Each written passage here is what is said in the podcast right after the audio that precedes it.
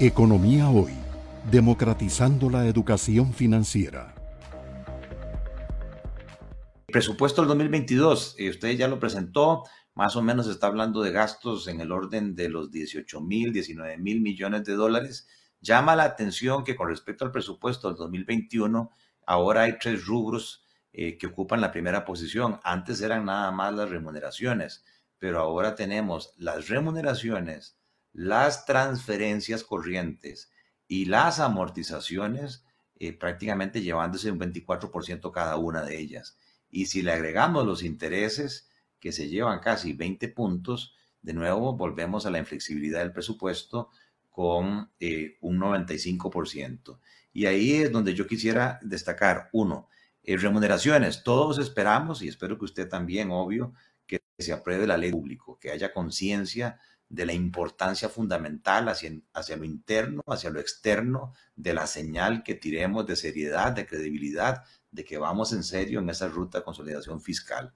Y, y ahí yo quisiera un mensaje suyo sobre la ley de empleo público. Y en segundo lugar, sí preocupa muchísimo este, precisamente las amortizaciones, lo que estábamos hablando, pero también que dentro de las transferencias corrientes, eh, que el principal componente sean los regímenes, alternativos al de invalidez, vejez y muerte de pensiones con cargo al presupuesto. Y si em, ha caído muy mal este tema del enganche de las pensiones. O sea que si la caja decide aumentar las pensiones del régimen contributivo,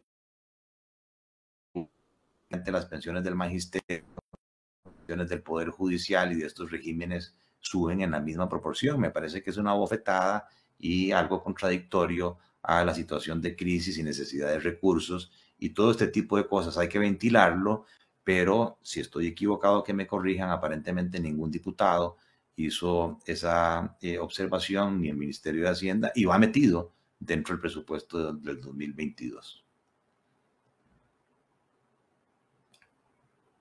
Don Gerardo, y era que, que, todo eso es preocupante, pero a mí me preocupa más eh, que a veces el presupuesto es más rígido ahí donde creemos que puede ser más flexible.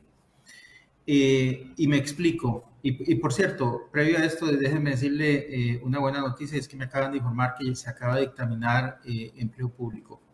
Así es que es un paso importantísimo, vamos bien. por ejemplo, el Bambi eh, este país ha invertido más de 600 mil millones de colones en una actividad en los últimos cinco años. Y, yo le pregunto a usted, don Gerardo, usted que es eh, hombre de sector privado, ¿cuál actividad privada ha tenido un subsidio de 600 mil millones de colones en los últimos cinco años? De mil millones de dólares. La única actividad que ha tenido eso es la actividad que realizan las empresas constructoras de vivienda. Ninguna otra actividad en este país. Y el único riesgo que tienen es ir a buscar quien los apoye para que no les bajen el presupuesto. Y entonces, de un presupuesto de 80 mil millones que les estábamos asignando, ayer los pasaron a un presupuesto de 110 mil millones. Entonces, ahí es donde uno, no, perdón, a un presupuesto de 96 mil millones. Eh, entonces, ahí es donde uno dice, bueno, ahí, entonces, ¿cómo estamos? Eh, donde no hay rigidez, resulta que también la rigidez la generan los grupos de presión. O también el caso de las municipalidades. Las municipalidades, eh, ayer también en la Comisión de Hacendarios, les trasladaron 29 mil millones del MOP entonces vamos de nuevo. Y el argumento es, es que la certificación dice que van a tener tanto de ingresos. Bueno, pero ¿y la regla fiscal? Es decir, ¿qué hago yo? ¿Me la brinco? No puedo. Este, entonces, son parte de las situaciones que se presentan en el día a día eh, con el tema del presupuesto. Eh, un presupuesto que efectivamente tiene, tiene eh, rigideces importantes, donde ya eh, aspectos eh, que en algún momento se consideraban como superfluos prácticamente han desaparecido, pero eh, donde tenemos que cubrir cosas como el Poder Judicial, el FES, los programas sociales del Ministerio de Educación Pública, eh, FODESAF, eh, y, así usted empieza, y todo el tema de remuneraciones, deuda, amortización, al final estamos hablando de que lo que es relativamente disponible no debe pasar de un 5% del presupuesto. Sí, ese tema que usted saca, eh, y perdón el, abuso de tiempo, ya lo voy a dejar trabajar. Y qué buena esa noticia del dictamen de empleo público. Todos sabemos, especialmente usted, eh, la señal que se le va a tirar eso a, los mercados financieros y el efecto que tenga precisamente sobre el precio de los títulos y las tasas de interés. Eh, eso es clave. antier, la OCDE eh, nos sacó una estadística que nos puso mucho a pensar algunos sobre la pobreza relativa, en donde comparaba qué porcentaje de la población gana menos de la mitad del salario promedio del país. Y nosotros encabezamos la lista, 20% de la población está en esa condición, por encima incluso de México y por encima de, de Chile.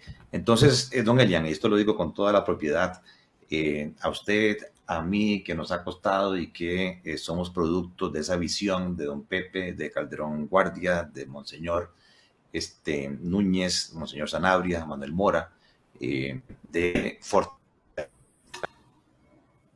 de Media, y que nos dieron oportunidades, sí nos preocupa que la desigualdad en la distribución del ingreso en Costa Rica eh, se ha venido amplificando entre los deciles 8, 9 y 10 y los deciles 1, 2, 3 y 4 eh, se ha amplificado y lo que se está em, observando es que la clase media se viene achicando cada vez más y eso sí es preocupante por la paz social y por el Estado social de derecho.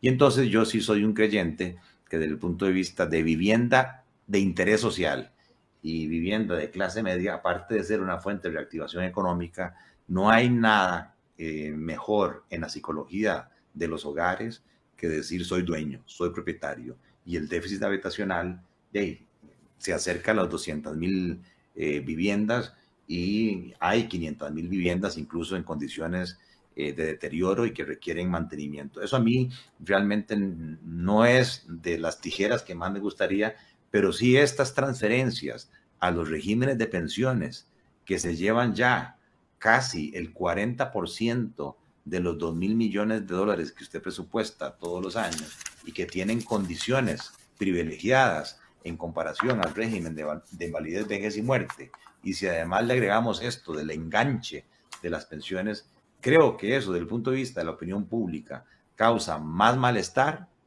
que seguir apoyando, como usted lo dice, los subsidios de viviendas de interés social. Pero es un, es un tema, digamos, de, de opinión.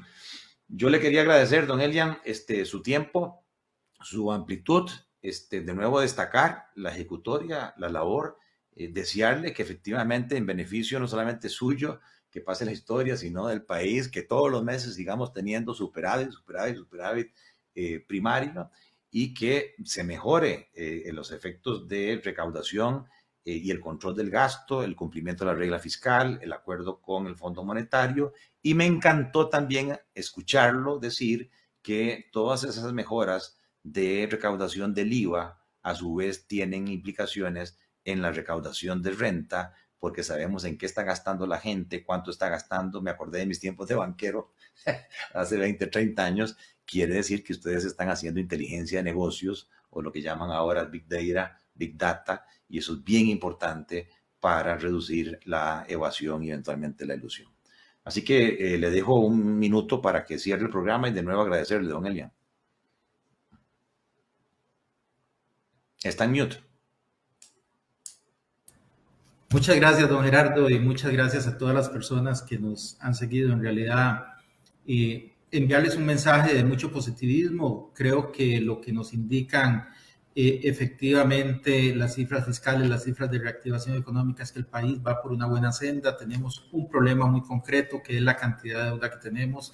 Tenemos la ruta para atacarlo y tenemos los instrumentos también de la política social suficientes para luchar contra ese gran problema que nos señala don Gerardo, que es la desigualdad social. En la medida en que logremos contener el problema de la deuda, vamos a tener más herramientas todavía para lograr una eh, situación social que sea mucho mejor, principalmente para las personas eh, más desfavorecidas de la sociedad y creo que eso es algo que va en el interés no solo de ellos, sino que va en el interés de quienes tienen más y de quienes están en el centro. Todos nos favorecemos en la medida en que logremos atacar la pobreza extrema como un problema de toda la sociedad en su conjunto, no solo un tema de derechos humanos, sino también un tema de beneficio económico para absolutamente toda la sociedad. Así es que eh, esperemos que este 2021 podamos terminar de la mejor manera posible y bueno, desde ahora deseemos una feliz Navidad por aquellos que no nos volvamos a encontrar antes de que sea diciembre. Gracias a todos. No, yo espero que sí, yo espero que sí. Muchísimas gracias, eh, don Elian, y gracias a ustedes, este, seguidores del programa Economía Hoy, democratizando la educación financiera. Economía Hoy, democratizando la educación financiera.